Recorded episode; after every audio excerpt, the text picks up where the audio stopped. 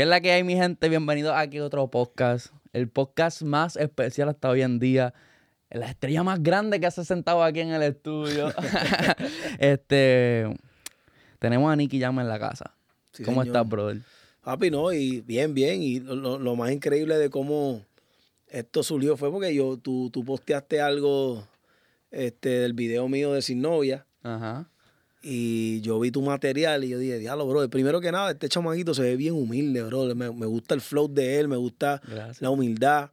Este, y aparte de todo, este, tu historia. O sea, como tú cuentas tu historia, me, me, me impactó porque es que, o sea, se te ven las ganas, ¿sí me entiendes? De echar para adelante. Pero no solamente se te ven las ganas, se te ve el talento que tiene para hacerlo. Entonces yo dije, tú sabes que yo le voy a un entrevista a ese chamaco, en verdad.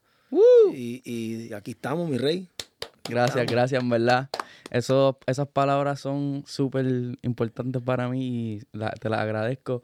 Y mis palabras para ti son que, obviamente, eh, a lo mejor tú no lo sabes, pero tú sentarte aquí me abre las puertas bien brutal y me da una credibilidad. Esa es mi idea. que me da una credibilidad. Credibilidad. Los nervios, los nervios, los nervios. No, no, no, papi, créeme que yo vi- incluso ayer volví a ver a, a- estaba en tu Instagram y vi que tú pusiste de que todavía no se me ha dado este entrevistar a alguien internacional porque tengo la plataforma. O sea, yo estoy viendo, yo, yo estoy viendo eso y digo, coño, pues entonces le voy a servir al pana. Yo espero que, que le sirva al pana y que de ahí para adelante eche para adelante. Yo estoy Gracias. seguro que, tú sabes quién yo creo que se va a volver loco entre, que tú lo entreviste, Benito, porque, porque tú eres del flow de él. O sea, yo te escucho hablar y, y tú vienes de la, del, del lifestyle del pana, ¿sí me Sí. entiendes? Acuérdate, la gente lo que no saben de Puerto Rico, eh, hay diferentes tipos de, de, de boricua. Obviamente todos somos hermanos. Pero tú vienes más del flow guainabito, este, flow selfel, flow este, si me relax, este, ¿sí me entiendes? Entonces está el títere, ¿me entiendes? Que, que yo represento más el lado de la calle, del barrio. Benito representa más lo que, lo que del mundo que tú eres, sin, no importa dónde tú seas. Es un estilo de vida, ¿sí me entiendes? Tampoco es que estoy hablando de que si tú eres de, de Guaynabo, si tú no eres de Guaynabo, tú no eres eso, o tienes que ser de Guaynabo, pero en Puerto Rico hay gente que son del barrio, un ejemplo del caserío, y le gusta ese estilo de vida, viven ese estilo de vida. Yo, yo me acuerdo para los tiempos que yo era chamaquito en el barrio, este, la gente escuchaba a Robbie, ¿sí me entiendes? En el caserío. Y, y, y eso era gente que no, que eran del caserío, eran del barrio, pero, pero el estilo de vida era otro estilo de vida. No, no era lo que normalmente se ve en el, en el caserío, sin, sin menospreciar el caserío ni el barrio, que de ahí vengo yo. Claro. Sí, sí. Yo diste en el clavo, como dicen, como que yo, yo soy de Luquillo, entonces como que la playa, todo eso fue Claro, como... claro, el lifestyle es lo que te quiero Eh, decir. Fue otra cosa. Pero mencionaste ahí unos puntos que yo quería entrar porque yo estaba viendo, ¿verdad? Haciendo, viendo tu contenido también y mm, de lo que es el underground. Yo tengo 23 años, so, soy un pile de mierda, como diría. Un cagado, un Exacto. culi cagado, un pil de mierda ahí. Entonces, en una entrevista mencionaste con, con Tidal, mencionaste como DJ Playero. Ajá. Yo no, yo no entiendo, o sea, lo que hizo DJ Playero. Tú no entiendes lo de O playero. sea, yo no, yo no lo viví, yo no sé, o sea, el pa- pla- DJ Playero me siguió y yo y como que, diablo, ¿Hace duro". poco? Sí, sí. Duro. Me siguió el contenido y yo como que, ok, todo el mundo habla de este tipo, este tipo es importante, pero culturalmente, ¿qué hizo DJ Playero? Wow. Papi, Playero es uno de los arquitectos de este género también, así como es este servidor, como lo que es Daddy Yankee. O sea, la primera vez que yo escuché a Daddy Yankee eh, fue en el 94, 93, 94. Este, si estoy mal en los años, no me vengan a regañar. Este, y, brother, yo me acuerdo que el que empezaba el disco de, de Playero, yo no me acuerdo si Yankee empezó el 37 de Playero, porque tampoco voy a decir que él empezó el 37, o sea, si fue el que abrió el disco. Pero el, el, ok, el concepto de Playero era unos mixtape, donde grababan, por ejemplo, 20, 30 reggaetoneros. Y esos 20, 30 reggaetoneros, en esos primeros volúmenes, 36, 37, 38 de Playero, se pegaban todos los temas. O sea, BF Javia, Three to Get Funky, este, OG Black y Master Joe, Daddy Yankee, este, y te puedo seguir mencionando un montón de nombres sin, sin que se me queden afuera. Blanco, Michael Emanuel, o sea, un montón de, de- de cantantes este, que estaban ahí. Y dentro de esos cantantes muchos pegaron y estaban duros, pero Yankee siempre fue, para mí, Yankee siempre fue la estrella. entonces Playero se convierte en esa plataforma que no había en el mundo comercial para los artistas de reggaetón. ¿Sí me entiendes? Entonces, si tú querías pegar en la calle, tú tenías que salir. Había, o sea, nosotros, yo digo playero, pero habían competencias, ¿sí me entiendes? Te voy a aclarar. Estaba, y si se me quedan nombres, vuelvo y repito, me disculpan, pero estaba eh, DJ Negro con Dinois, estaba DJ Eri con la industria, estaba este playero con los playeros, eh, y, yo, yo vengo yo vengo del más, del, del, del, corillo que más fama tenía, sin, sin quitarle el nombre a, mi hermano DJ Joe. O sea, yo vengo de ese escuadrón de DJ Joe. Grabar en Playero, sin hablar de los demás, porque los demás también estaban duros, era una película muy dura porque, porque la realidad es que el mero hecho de que te acepten en el, en el cassette, porque en esos tiempos eran cassette, era increíble. O sea, a veces yo grababa, un ejemplo, en el 36 de playero, 37 de playero, y me decían, papi, rompiste, duro, y yo me iba para el barrio, y yo decía, papi, voy a salir en el 37 de playero, y me en verdad, sí, papi, hecho, eso está ready. Y había que esperar tres meses que salía, cuatro meses, y cuando salía, estábamos esperando el disco desde la A hasta la Z. Yo no salí en el disco. Yo, mentí, yo, yo parecía un mentiroso en todo el barrio porque eso era un elegido que había, ¿sí me entiendes? Ellos escogían a los más duros. Y para que tú veas cómo son las cosas de la vida, yo en el 37 de Playero grabé, no, no, me, saca, no me sacaron.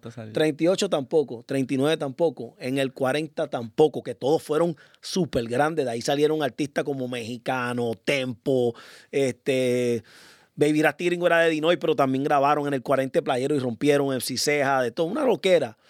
En el 41 el tema, el único tema que pegó fue el mío, que fue Descontrol y ese fue mi, el principio de muchas cosas para Nicky Jam. Wow, soy un pionero de por sí. O sea, este tipo es la razón por la que... Playero. El reggaetón no, bro, el playero es una cosa... Y tú sabes que lo más gracioso es que hace poco yo hablé con él y le estaba diciendo pa, si yo podía hacerme cargo de hacer un playero nuevo.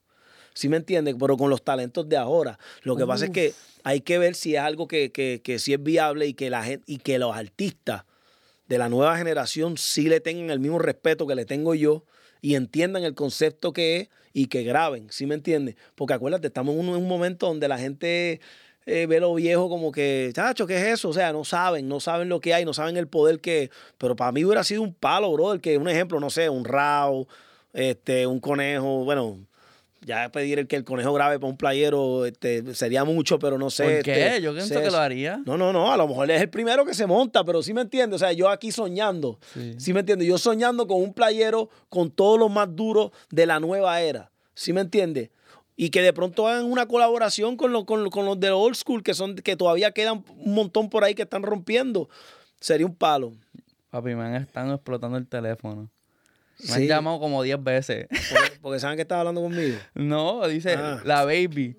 ah, la novia tuya. Sí. Uh, ¿Qué, ¿Qué, pasó? ¿Te me llamó 10 veces. Algo coge el teléfono porque algo hiciste. Hello. Mira. estoy trabajando. Pero, pero es que pero lo que, pero es que, llámame por, llámame por FaceTime. llámame por FaceTime. Ay, llámame tú, ¿qué quieres?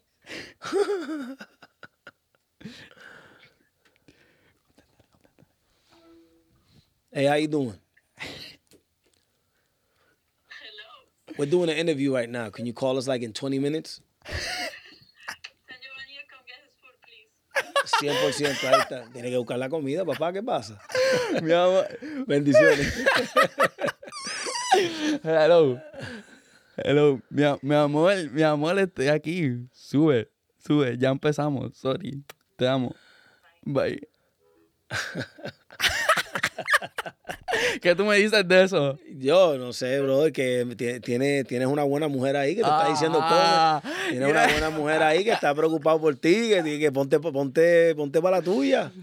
No, muy, muy, muy chévere, eso es bueno, que te cuide, que la comidilla, tú, tú, tú. ¿Entiendes? Muy bien. Eso está bien.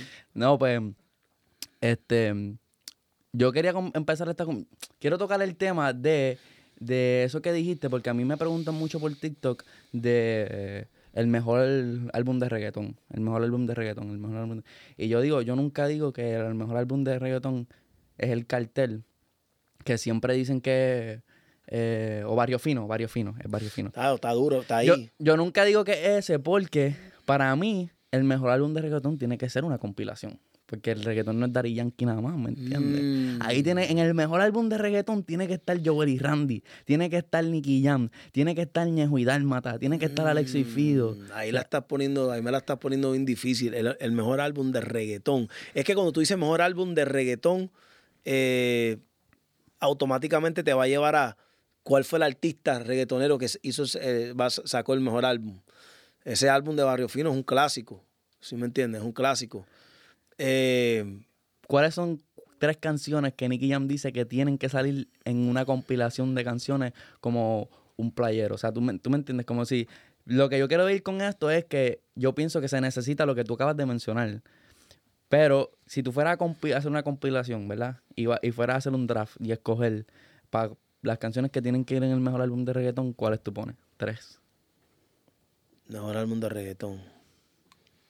Diablo. Pero tú me estás diciendo de, todo, de todos los tiempos. ¡Wow! Tres. En la cama. ah, la combi completa obligado. Ah, eso tiene que estar ahí. La combi completa obligado. Eso no se le puede quitar. Dari Yankee ni Quillan, obligado. Uf. Papi, tienes que poner Dale Don Dale de Don Omar. Yo pienso. Eh, me está dando tres. Que quede claro los demás artistas, porque hay muchos que yo siento que pueden ir también ahí. Eh, ah. ah, lo me voy con. Bueno, te puse una de Don, te puse una de Dari Yankee Nicky Jam para ser, para ser justo. Y me voy a ir con una de Tego. Con una de Tego, dejar el cual de Tego. Eh, porque es que Tego tiene un montón de palos. Este. Uh, ¿Cuál le Tego meto ahí, bro? Espérate, del disco de él. La Vallarde. El Vallarde. El disco del Vallarde. No, pero es que hay mucha, mucha, hay muchos temas. Es una leyenda, Tego, en verdad. Este es una eminencia. Y, y, yo no lo viví. Esa es otra de las personas que. pero eso, es lo que, eso es lo bueno de una eminencia, que alguien como tú de esta generación lo diga. Para que, reto, para que retosen. Sí, este. ¿Cuál fue el disco, el palo del más grande del disco de él? Porque es que el, disco pegó completo. Esa es. Sí. Pero eso no es del, ¿ese es del disco de él. Este, sí, de la Vallarta. Eso no es, eso no es del, disco de Looney Tunes. No, este es. Ah, no, pues esa va, esa es. Esa es obligado. Guasa, guasa. ¿Ese es guasa, guasa? guasa, no, esa es para que retosen. Pero la del. A la, a la Vallarde. La del tum, esa que toca. No, no, no, la que aprieta. ¿Cuál es esa? Esa es para que retosen. Ah, esa, manda. Ahí está. Este es un tema. Ahí está, eh, no, para irnos con un poquito de todo, pero la realidad, la realidad se quedan muchos afuera, papi. By the way, María, era una broma, todo planeado. Oh, sí. Sí. Bueno, me, me la huelí, pero, ah, pero yo soy buen actor y entonces me fui con el flow. Ah, pues. I knew it was some acting.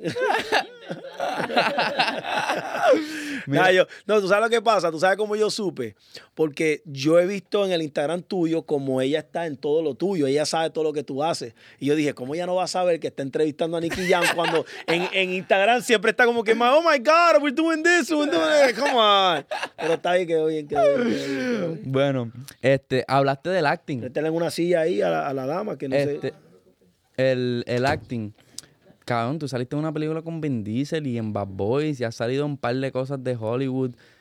Cuando chamaquito tú veías televisión, tú veías el cine. Claro, es que, mira, te digo una cosa. Yo, una cosa, no sé si soy yo solamente, pero para mí yo siempre veo el cine más grande que la misma música. ¿Sí me entiendes? Pero yo, yo, de pronto es porque me gusta tanto. O sea, yo veo una, yo puedo ver el cantante más grande del mundo el cantante más grande del mundo. No sé quién es, quién es el cantante más grande del mundo, no sé. Benito para, Para mí, bueno, bueno, Benito, pero Benito es como mi hermano, entonces no lo veo así. Ustedes lo ven así, pero yo lo conozco ya de años. Pero sí lo respeto como el artista más número uno global. Pero estoy hablando en cuanto a, eh, no sé, en el mundo americano.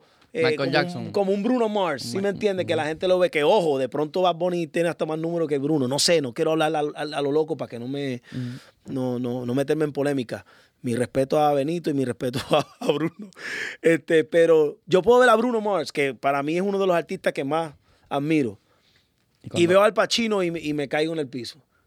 ¿Sí me entiende? Y es porque de alguna razón el cine me lo veo como mucho más grande. Entonces, cuando a mí se me da la oportunidad de hacer una película con, con, con, Diesel. con Vin Diesel, que mi primera, mi primer, mi primer papel fue un, un toma a toma con Vin Diesel. O sea, es un tú a tú. No fue de que, de que, hey, how you doing? Y me fui. No, era, un, era una discusión, en una negociación con él en la película Triple X. Yo, yo, yo no podía creerlo. O sea, el pana llegó para empezar, para que entienda la película. Yo estaba en la República Dominicana y me dice, yo, Vin's about to get here. I'm like, okay, let's do it, let's do it. I'm ready. Vin llega en un helicóptero, manín. What? En un helicóptero en la República Dominicana. Ese pana, yo sé que la gente cree que él es más bajito, él es bajito porque lo han visto al lado de The Rock. Que The Rock es mucho más grande que él. Yo, Vin es alto como un hijo de puta. Si fuera un borica, sí, sí. Si fuera un borica, fuera de lo mal. Diablo, bro, ese cabrón es alto con cojones. Entonces, cuando el pana llega, tiene la. O sea, es exactamente lo que tú ves en la película. Hey, what's up? La voz así, yo, God damn, I'm forgetting my, my lines already. Yo me estoy olvidando lo que tengo que decir ya. Y cuando yo empiezo, yo nunca había hecho nada en Hollywood. Y están todos los directores y toda la pendeja. Y yo estoy viendo todos esos directores y los directores súper serios, brother. Como, o sea, la, la actitud es como que se nota que están cansados ya de trabajar tanto y yo empiezo la primera línea, eh, el director no dijo cut. Vin dijo cut. Come over here. Yo, yo, what's good? He's like, este, tú eres del barrio, ¿verdad? Yo sí, obviamente, soy de la calle, soy del barrio. Me dice, You're from the hood. of course I'm from the hood. I'm like, yeah, of course I'm from the It's like, you know, that's why you here. That's why we got you here. Forget about, you know, what these people, these people that write lines, lo que ellos escriben, no vienen de donde vienes tú. Dale tú, dale tu flow. Yo le dije, ah, eso era lo único que yo quería que tú me dijeras, ¿no? Después de eso yo me lo comí vivo. Y después, obviamente, cuando hice Bad Boys, que fue ya para mí lo más grande que he hecho, porque estoy en casi toda la película, eh, hay un momento épico cuando estoy grabando ahí, que estoy en el carro, este, vienen por mí a, a- a- rescatarme para entrarle a tiro a, lo- a lo- a los policías. Y yo estoy en el carro con un chichón así de grande en el carro. Está este Will Smith al frente y al lado mío tengo a Martin Lawrence al lado mío. Yo no puedo creer Eso. que yo estoy, o sea, yo estoy así como que, what the fuck am I doing here? Like, yo estoy con esta gente, yo me crié viendo Bad Boys, la 1 y la 2, desde chamaquito, y yo estoy con esta gente aquí ahora mismo. Para mí, para mí fue increíble. Incluso la parte de que me, me dan el tiro con la, con la pistola de goma, que se me forma el chichón así bien grande, ellos tenían que arrastrarme, Will tenía que arrastrarme desde ahí hasta el carro. Yo pensaba que lo iba a hacer. No, esa gente me amarraron una soga y Will hacía como si estuviera arrastrándome. Es una experiencia, es una experiencia Hollywood completo. Ahora, ahora que estás hablando de eso, eh, eh, no sé si tuviste que anunciamos que voy a hacer mi, mi primera película yo como main act, como el, el actor principal Wow. de la película y el, y el productor ejecutivo Will Smith. Y es una película de Universal Studios donde dieron un budget increíble y es mi oportunidad de verdad de, de- de lucir en, en- en Hollywood. Papi, yo estoy en... Mira, mi sueño en verdad es una estrella en Hollywood. Ese es mi, ese es mi sueño. Yo no quiero ni un Oscar. ¿Sí me entiendes? Porque un Oscar se, se, se, se- daña rápido en la casa. Si me lo dan, mejor. Pero el mero hecho de que me pongan esa estrella en el piso y yo me muera y 20, 30, 40 años, los, los nietos míos pasen por ahí y digan, mira, papi hizo su huella en Hollywood, para mí eso es una bendición. Durísimo, duro, duro. Pues mira, yo escuchando esa historia, lo primero que me, me viene a la mente es como que viendo tu documental, ¿verdad? El, el doc, el, el pic, Como le digan eso, este, que tú te hiciste una promesa a ti mismo cuando tú estuviste en ese struggle, ¿verdad? Que estuviste en las drogas y estuviste en esos problemas. Y tú, de momento, en ese momento, cuando estás mirando a Will Smith, dijiste, wow, valió la pena.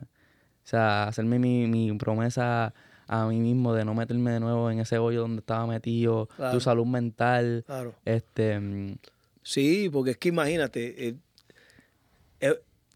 y lo mismo me pasó cuando me gané mi primer Grammy, después, después de mi regreso, cuando me gané mi Billboard, cuando me gané todos los premios que me gané. Cada cosa que yo me gané después de ese struggle que tú dices, la Copa Mundial, todo eso, fue como que, wow, imagínate donde yo no me hubiera quitado del vicio, imagínate donde yo no hubiera tenido la disciplina, imagínate donde yo no me hubiera hecho caso a mí mismo de romper estas cadenas de vicio que había conmigo y con la familia. Es una bendición. O sea, yo, yo me disfruté un gran. Yo grité, mira, yo te voy a decir una cosa. Cuando yo me gané el Grammy, yo no creo que. Yo creo que la gente cuando se ganaba los Grammy, eh, era como que se lo veían como algo normal. Yo no sabía que era, eh, yo, para mí era una cosa exagerada, ¿sí me entiendes? Porque yo vengo de Colombia y yo nunca, bueno, en ese tiempo vengo de Colombia, yo soy de Puerto Rico, pero yo viví en Colombia. Yo siempre pensé que el Grammy era, eh, siempre he visto a los Grammy como lo más grande, ¿sí me entiendes? Y también siempre he tenido en mi mente de que los Grammy casi siempre no se lo ganan los reggaetoneros, siempre se lo ganan los artistas, los cantantes que hacen más arte porque son un grupo de... es una academia. Es una academia. Que, usualmente premia más al, artista que se tomó el tiempo de grabar la flota en, eso, O sea, van eso. Entonces, en mi mente yo tengo eso y yo digo... Pues entonces yo nunca me voy a ganar eso porque yo canto reggaetón y mi música en verdad no representa este, ese, ese formato. Y con respeto a mi respeto a la academia, mi respeto a todos los artistas que trabajan en ese formato. Eh, y cuando yo gano, si tú te das cuenta, obviamente está la situación mía. Primero que atrás de mí estaba una persona que me dijo que yo estaba muy viejo para, para él ayudarme en la música, que trabajaba en un canal de televisión y no te voy a decir el nombre por respeto. Y él estaba sentado detrás de mí. Y dos años después yo me gano el Grammy al frente de él. Aparte de que yo vengo de, de, una, de un comeback. Aparte de que yo soy un tipo que fui un drogadicto que todo el mundo lo vio como que ya no iba a volver a hacer nada. Si tú te das cuenta y tú ves en cualquier momento que lo busques en YouTube y me ves brincando de la emoción, yo estoy brincando como si me hubiera ganado 50 millones de dólares. O sea, yo estoy de que... O sea, yo estoy que no puedo. Y la gente alrededor, había gente, yo creo que contagia a la gente. Porque había gente alrededor que miraba y se, y se, reía y decía, wow, este, este, tipo sí se está disfrutando haberse ganado un Grammy. ¿Sí me entiendes? Es increíble, o sea, es increíble. Pero eh, no sabe, no sabe mejor el premio así. O sea, yo pienso que eso así se debe celebrar. Yo pienso que el, mira, tú dijiste algo súper cabrón en la entrevista del ego. Y yo pienso que el ego no los deja hacer esa celebración que tú hiciste. Claro. Como que si tú fueras, si, si esa persona, como que hay una, hay una, la gente piensa cómo los va a ver, como que yo tengo una película, como que yo no puedo celebrar esto porque esto se supone que sea normal. Pero cabrón, es un premio. ah, no, sí, sí, sí, no, no, no. Y yo soy un tipo que cero ego, a mí no me importa. Yo soy, y el ego es una cosa que hasta, como yo dije, en una relación tú la cagas y, no está mal. Tú, si tú dejas el ego tirado, se arregla rápido, porque tú donde tu mujer, mami, mala mía, la cagué, estuve mal, no fui, no busqué la comida que me estabas preparando. este... yo me lo tatué y todo. Sí, muchas veces. Yo me lo tatué, ¿qué dice ahí? Eh, drop your ego. Yeah, you have to drop your ego. No, mira, el ego es lo que no te deja salir de tu zona de confort. Y si tú dejas el ego y tú le demuestras a tu pareja o a cualquier, a un amigo, un amigo, que tú puedes ir donde él y, be the better person y decir, mira, brother, mala mía, estuve mal, tú, tú, tú. El mundo cambiaría. Si todo el mundo fuera así, todo el mundo pensara así, el mundo fuera increíble. Pero nada, eso es lo que hace el mundo increíble. Eh, gente sin ego y gente con ego, entonces es más divertido. Imagínate que todo el mundo fuera igual. Sí, es verdad. Hacho, pues una de las canciones tuyas favoritas, obviamente eh, más reciente, es el Bizarrap. Yo me imaginé que tú, a ti te iba a gustar el Bizarrap.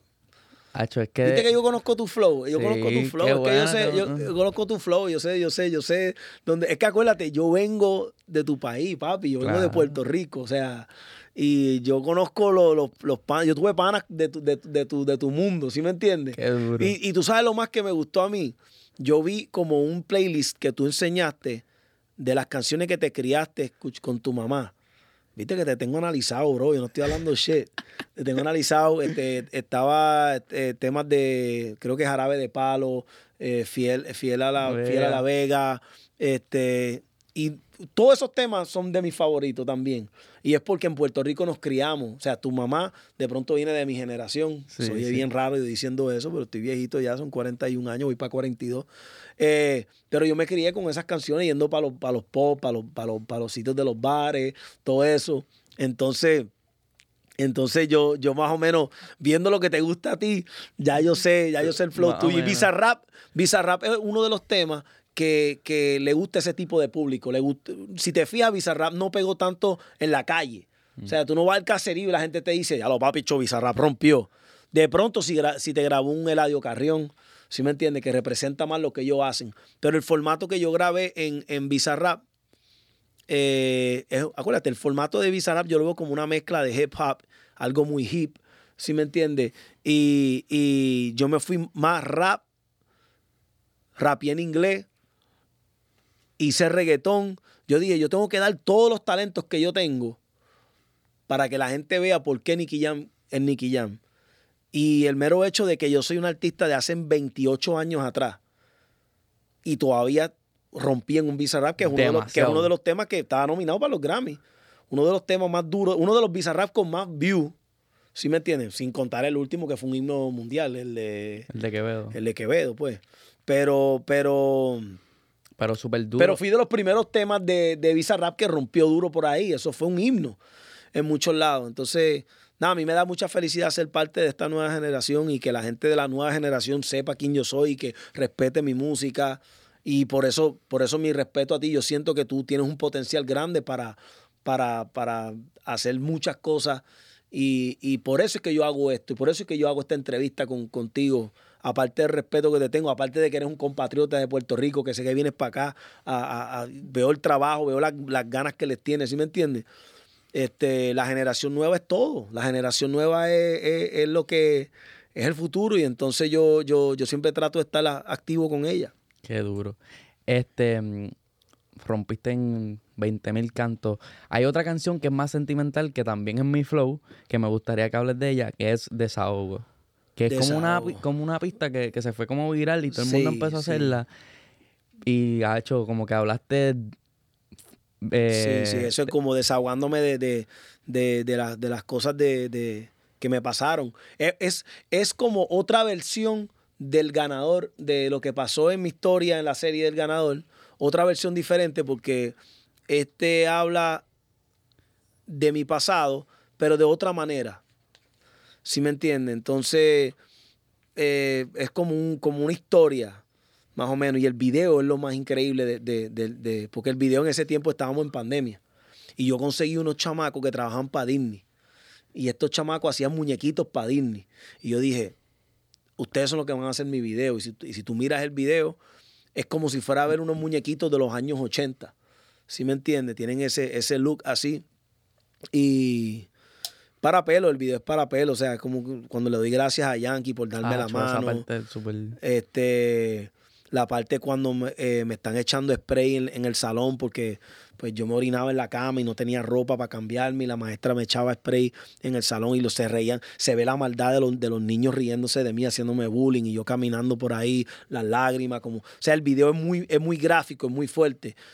Y me encanta eso. Por eso es que la serie mía tuvo tanto éxito, porque junto con el director, yo trabajé con él para que fuera algo gráfico. Yo, yo siento que por ejemplo, en los tiempos de antes, cuando enseñaban las guerras en, en, las noticias, eso era lo que, cuando eran gráficos mostrando la guerra que estaba pasando Vietnam, todo eso que estaba pasando a Irak, todo eso, eso era lo que hacía que la gente estuvieran pendiente y tuvieran eh, una idea exacta de lo que estaba pasando. Y yo aprendí por eso a que si voy a hacer un video tengo que ser tan gráfico como eso, ¿sí me entiendes? Siendo gráfico y sin filtro es lo mejor que tú puedes hacer para contar una historia, para hacer un video, para, hacer una película. Estoy, estoy bien, este, estoy estudiando cine, yo estudio cine. Okay.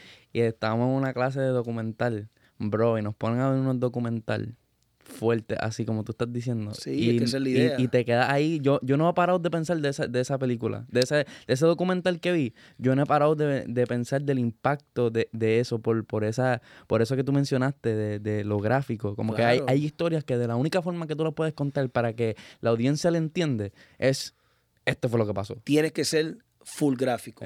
Y eso es lo que hace que la gente eh, se identifique más contigo. ¿Sí me entiendes? O sea, yo, yo soy un, yo quiero ser director. Esa, es una de, las cosas que más quiero hacer. Y, yo siempre he ayudado a ser director en mis videos musicales, en las películas que he trabajado, en la serie que he trabajado, todo eso. Eh, si tú, y, y esto me lo dijo un director que es un duro. él me dijo a mí, si tú logras meter por lo menos un 50% de lo que tú tienes aquí en la mente, en el lente, tú eres un director duro. Imagínate lo difícil que es poder proyectar en una cámara lo que tú tienes en mente para poder dárselo a la gente. ¿Sí me entiendes? y, Eso, y eso fue algo que yo hice tanto en mi serie. O sea, si, hay, que, si, hay, que, si hay que mostrar un niño. O sea, yo tengo una película nueva, bueno, no voy a hablar mucho de eso, pero yo tengo una película nueva donde yo tengo que demostrar cosas que la realidad, del, la realidad es que mucha gente hasta lo puede criticar y decir, diablo, eso fue como muy fuerte. Esa es la vida real. La vida real y lo que está pasando en el barrio es fuerte. Yo no puedo venir a, taparlo. ¿Sí me entiendes? Yo necesito que tú te das cuenta de lo que está pasando en mi barrio, lo que está pasando con la gente. Yo, yo tengo que mostrarte a ti lo que hay. Y con esta película nueva que voy a hacer, que no voy a decir el nombre, bueno, que no quiero que me la roben, este, que yo voy a ser el director de la película y, lo estoy trabajando junto a, no sé si tú, me viste con la gente de, de, la Casa del Papel y todo eso. Súper. Este, vengo gráfico, pero súper más gráfico que nunca con esta película. Pero no solamente gráfico, te voy a hacer llorar, te voy a hacer reír. Y si tú puedes lograr que en una película alguien se ría, llore y le dé miedo, tú rompiste. Y esos son los consejos que te doy a ti para que, para que lo tengas en tu mente si quieres ser un director o quieres trabajar en cine. Lo real es tú tenerlo, tú, lo que, lo que si tú lo ves y te para los pelos a ti y te da como algo a ti, eso es lo que le va a dar a todo el mundo. Ese es el truco. Wow, duro, duro. Entonces, este, quiero. Hablamos, ya hemos hablado bastante. Yo hablo mucha mierda, ¿viste? Si, si, si, si, es que por mí, tú terminas. ok, no, yo, quería hablar de los relojes. Porque tú tienes un montón de relojes que se ven súper cabrones y como de mi estilo. Hoy no, hoy no traje uno de tu estilo. Porque, a verlo. Hoy, hoy, me, fui, hoy me fui con, un Rainbow este, de Rolex. ¿Cuáles son los relojes de mi estilo? Yo me imagino que no tienen diamante. Ok. ¿Estoy mal? Eh, no están mal, estás bien. Okay, ok, Pero, pero en verdad me gustaría tener un reloj diamantado, uno por lo menos. Por lo, menos, como que el, ring. Como yo te veo más, yo te veo como más eh, un flow como más este más neutro, ¿sí me entiendes? No, como no sé, no sé, el de cerámica, ¿viste el negro de cerámica que yo tenía el otro día? De pronto te puedo ver con uno de esos, te puedo ver con un Rolex normal, stainless steel, te puedo ver con un Rolex oro blanco. Cartier me gustan. ¿Te gusta el Cartier también? Cartier, es que es diferente y me gusta que la, que la, ¿cómo se dice eso? El, el, bracelet. El bracelet sea como de leather. De leather. sí, eso, viste lo que te digo, tú tienes otro flow. Por ejemplo, yo no me pongo eso ni para el carajo. No. No, a mí me gusta más, yo soy, yo soy un poquito más, este, yo, es que yo soy, primero el look mío es muy rough, ¿sí me entiendes? Entonces, un reloj así como que no va con mi look. O sea, está hablando un tipo que tiene tatuajes hasta, el cuello, en la cara, tengo un piercing en el cachete, y una correita de cuero como que no va conmigo. A mí me gustan más los relojes bruscos, ¿no? Te puedo decir un, yo soy feliz con un reloj completo, oro, oro rosado, oro amarillo, pero que sea grande también el reloj. Este, yo colecciono relojes, a mí me encantan los relojes. Se nota, sí, es algo, y si tú te fijas, yo salgo en todas las páginas de, relojes, casi todas las páginas me taguean porque cada vez que sale un reloj, yo lo agarro y obviamente la idea de, los relojes es comprarlo a precio retail, que es el precio regular de la tienda y uno le gana muchísimo dinero. La gente no sabe, pero los relojes, la gente me ve con un reloj y cree que, que yo tengo un reloj porque es, que es un lujo. No, esto es un negocio. O sea, el reloj es un negociazo. Si tú compras un buen reloj, te voy a dar un ejemplo. Eh, eh, te voy a dar el mejor ejemplo y con mucha humildad. Porque no quiero que la gente crea que estoy Okay. Por ahí este vienen los millones, hay que aprender. claro, vienen, vienen. Esa es la actitud.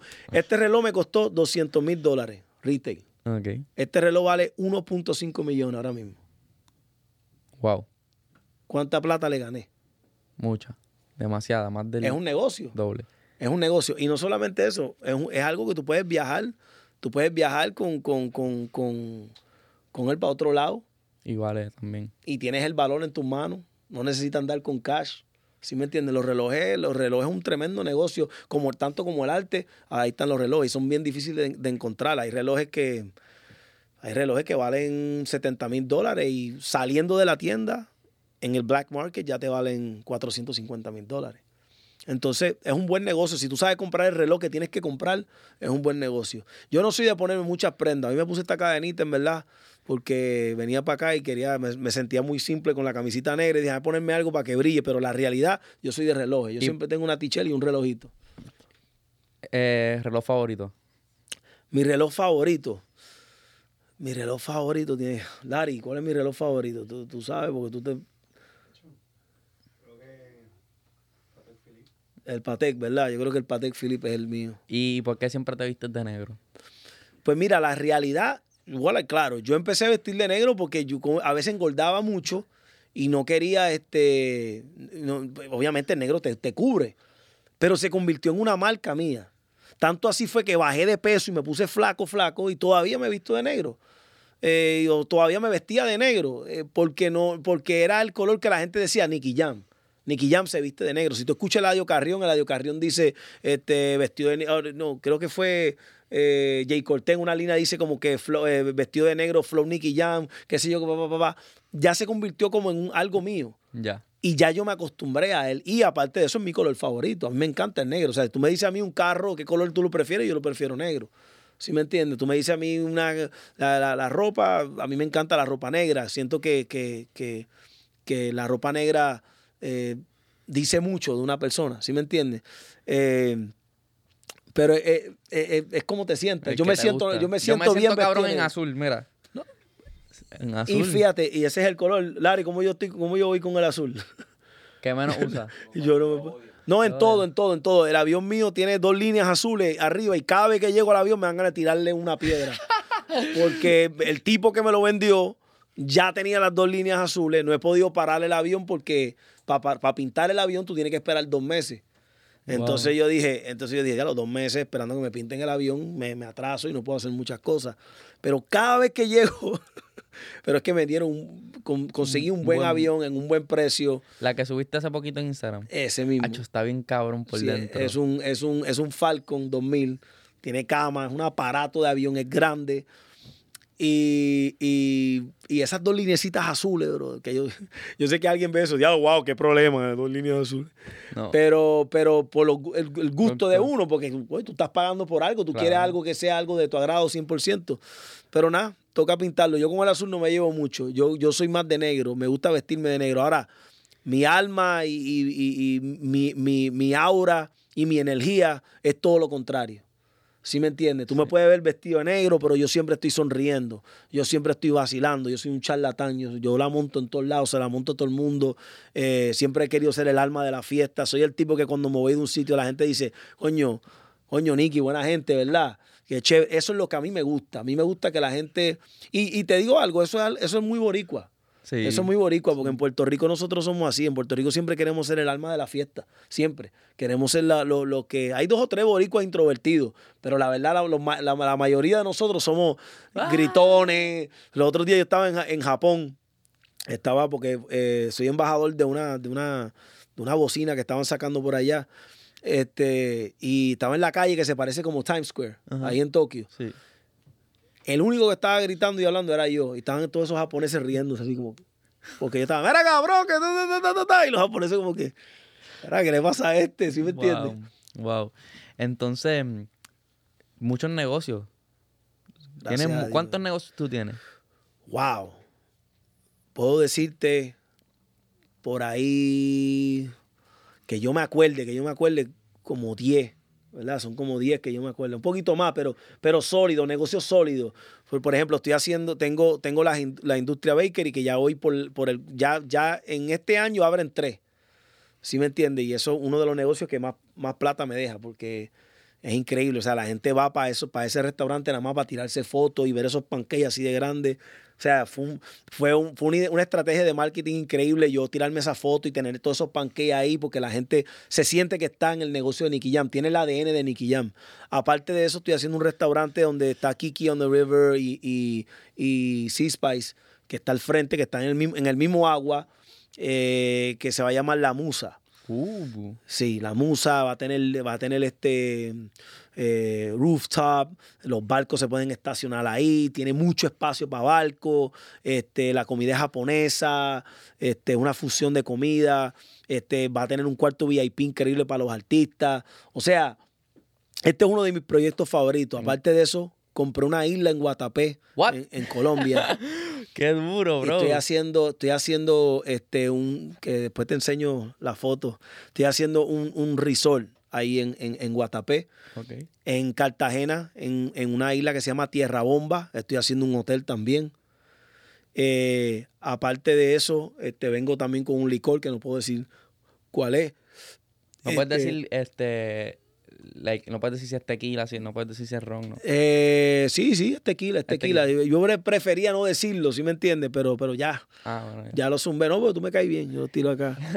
este, aparte de eso, este, tengo también, este, ¿qué más? Que son tantas cosas. ¿Ropa? Eh, ¿No tienes ropa? En Colombia tengo este negocio de transporte, de buses, de esos buses públicos como la AMA. tengo, ahí, tengo en Colombia eso allá, porque cuando yo empecé a coger dinero acá en los Estados Unidos, invertí mucho en Colombia, obviamente porque se dobla, se dobla el, el, el, dinero, se, se, se, multiplica. se, multiplica. mucho el dinero. Entonces, abrí mucho negocio allá. Soy socio de mucha gente también, aparte de eso, que eso es lo que hace también que tenga más negocio. Tengo un, soy socio de un centro comercial en Llano Grande, en, en Río Negro. O sea, que es un, un mall que está por allá. Soy socio de un, de un hotel, boutique también. Este, ¿Y tú duermes, bro? ¿Tú duermes? ¿Dónde? ¿Ah? Este, ah, también este, compré una escuela que estaba abandonada por allá en, en, Jersey y estoy haciendo 80 unidades de apartamento también en esa escuela. ¿Y en PR qué estás haciendo?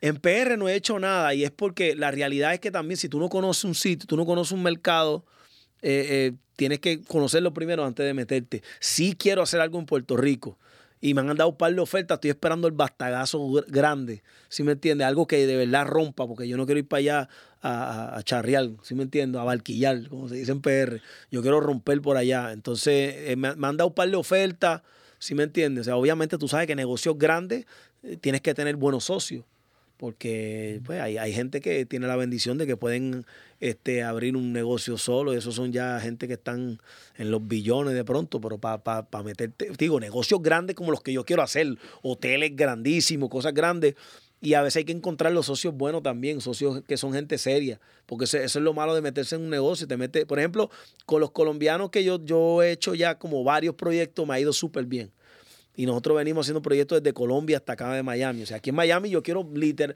mínimo tener por lo menos siete o ocho negocios acá rompiendo. Miami es increíble y este es el epicentro del mundo ahora mismo. Y hay que aprovechar que todo el mundo quiere ser parte de Miami y no podemos dejarle que una sola persona tenga la batuta y tenga el monopolio. O sea, Nicky Jam tiene nombre y Nicky Jam tiene un fanbase grande y tiene mucha gente. Y yo estoy en un momento de mi carrera ahora mismo donde puedo hacer ese tipo de cosas, porque no estoy en el pic de mi carrera donde no tengo tiempo ni para descansar. Por ejemplo, el conejo, eh, y te lo uso de ejemplo, no tiene, o sea, ahora en el 2023 que dijo que iba a descansar, pero, pero él no puede hacer muchas cosas porque el, el pic de su carrera no lo permite. ¿Sí me entiendes? Sí, él, abierto, él abrió un restaurante, pero literalmente eso él dejó que otra persona hiciera todo allá. A mí me gusta involucrarme en el proyecto, que, el proyecto tenga mi, marca, que tú sientas Nicky Jam cuando tú entres al proyecto. Y I'm an entrepreneur. That's what I want to do. You know, I want to do everything. I'm not going to be stuck in one thing. You know, yo quiero, yo quiero que, yo quiero, mira, a mí nadie me va a contar nada. Yo lo he hecho todo en esta vida. O sea, yo lo mismo que he estado en un barrio sin un peso, tratando de buscármela como también he cantado en la Copa Mundial al frente de 13 billones de personas mirándome. Yo he hecho de todo. Y esa es la idea mía, que hacerle todo, que nadie me cuente nada. El día que yo me tenga que ir de este mundo, digan, diálogo, de pan así que hizo y deshizo. Y vaciló. y de todo. Y eso es lo que estoy haciendo. Qué duro. Mira, yo quiero hacerte un pitch aquí mismo en el podcast. ¿Qué hay que hacer para que la industria sea el primer restaurante que sponsoree mi podcast? ¿Cómo hacemos eso? Que sponsoree tu podcast, es muy fácil. Aquí yo quiero decir, este episodio es traído de ustedes por la industria. Tienen que ir a la location de ta, ta, ta. Ya está. Y piden los pancakes estos que son mis favoritos. Ya está. Ya te hice una promo súper dura en todos los episodios. Ya eso está. Eso está Hay que hacerlo. Eso ya eso está. Palabra. Eso, es mío, eso es mío, eso es fácil, eso es fácil. Qué bueno, qué bueno. Estoy buscando, hay que echar para adelante, ven. No, no, eso está bien, papi, esa es la idea, esa es la idea. Que mírame a mí como inspiración, ¿sí me entiendes? Yo no, yo no empecé con todo, yo conseguí todo, yo trabajé para tenerlo todo. Siempre ten en mente esto, haga plata que la plata no te haga. Pero yo no te tengo que decir eso porque por tu personalidad yo estoy claro que tú no eres ese tipo de persona de presumir y vivirte la película. Tú eres un tipo súper low key, tranquilo, relax, te gusta la familia, te gusta vacilar, te gusta tus panas. Este, siempre los pies en la tierra. Y ahora esto sí te digo, porque también la edad, la edad que tú tienes, eh, este es el problema que tienen muchos chamaquitos, se quieren acelerar demasiado. No te aceleres, cógelo con calma, relax. Tienes todo el tiempo del mundo, hermano. Yo volví a coger un brinco a los treinta y pico de años. Porque yo volví otra vez a trabajar y hice lo mío y eché para adelante. ¿Sí me entiendes? O sea, siempre hay tiempo.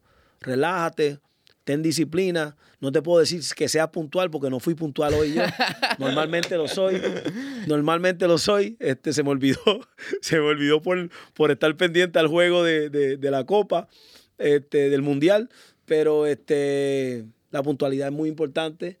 Y, por encima de todo, acuérdate de este dicho que dijo Héctor Lavoe. Es chévere ser grande, pero es más grande ser chévere. Así que después que tú seas chévere, siempre vas a ser grande. Gracias, gracias. Este, voy a ver mi libreta, que no se me ha quedado nada, porque yo escribí cosas que, que, quería cubrir. Mete mano. Ah, sí. Algo que ya me mirando a Javi me, me recordé. Esto es culpa de Javi. Este, que algo, que algo que tú no puedes viajar sin, sin... Algo que no puedo, algo que, no, algo que no puedo sin viajar. No, lo dije mal, pero es algo que siempre necesitas en tus viajes. Algo que necesito siempre en mis viajes. Hmm. La bola de básquet. La bola de básquet. Yo siempre donde voy juego. Yo siempre donde voy juego. Tengo que jugar la cervecita. no, me dijeron ahí que era una soda. la Coca-Cola, la Coca-Cola, la Coca-Cola. Sí, sí, sí, sí, sí, sí, la Coca-Cola. Ah, no, sí, tienes toda la razón. La Coca-Colita y la bolita de básquet. Donde quiera que voy juego y donde quiera voy me tomo la Coca-Colita. ¿Tu, ¿Tu rutina diaria cómo es? Mi rutina diaria. Pues mira, yo me despierto por la mañana, leo mis correos, chequeo todo lo que está pasando en el negocio. Eh, llamo a mi manejador y le pregunto si no, no he metido las patas y estoy haciendo las cosas bien. Este, me meto en Instagram y veo lo que está pasando en el género y lo que está pasando en el mercado. Este, siempre voy, siempre voy a las eh, me, voy, hago pesa a las 10 de la mañana, voy al, al, gym y le meto. A veces me quedo mucho, pero voy. Al mediodía almuerzo, a las 3 de la tarde a jugar básquet con todos los muchachos, que él sabe, porque el pana siempre me ve ahí jugando básquet. Después de eso me doy un bañito, me relajo, me voy para el estudio, hago musiquita y ya a las 11, 12 de la noche me acuesto a dormir, a las 6 de la mañana nuevamente con la misma rutina. Duro, duro. Bueno, Nicky, gracias por estar aquí y darme tus palabras y contar nuevamente las cosas que están pasando. Nos diste premisa de, de licor, hablaste de una película que viene por ahí, Heavy Duty. Este, muchas gracias por eso, por tu tiempo y no, esta es tu casa, brother. No, no, gracias, gracias a ti. Este, te felicito por por las ganas que tiene de trabajar y, por el ser humano que eres, por lo que veo, eres un buen muchacho y, tu energía hizo que yo llegara aquí, para que tú lo sepas. O sea, yo estoy aquí porque yo sentí tu energía. O sea, esos videos que tú haces funcionan. O sea, eso no fue que tú dijiste, voy a tratar de hacer algo y, a ver qué pasa. No, no, no, yo vi tus videos y yo, yo te busqué a ti. Yo te busqué a ti. O sea, yo te dije, papi, ¿qué pasó? ¿Qué vamos a hacer? Vamos a trabajar. Y me tardé un poquito porque estaba de gira, pero aquí estoy, aquí estoy, mi gente, y, contento, papá. Dios lo bendiga mucho, man. Gracias. Mi gente, el like es mucho pedir. gracias, si llegaron hasta aquí, gracias. Este, suscríbanse al canal. Este, nada, estoy súper agradecido y súper feliz de que esto haya pasado. Gracias por ser parte de mi crecimiento y todo. Bye.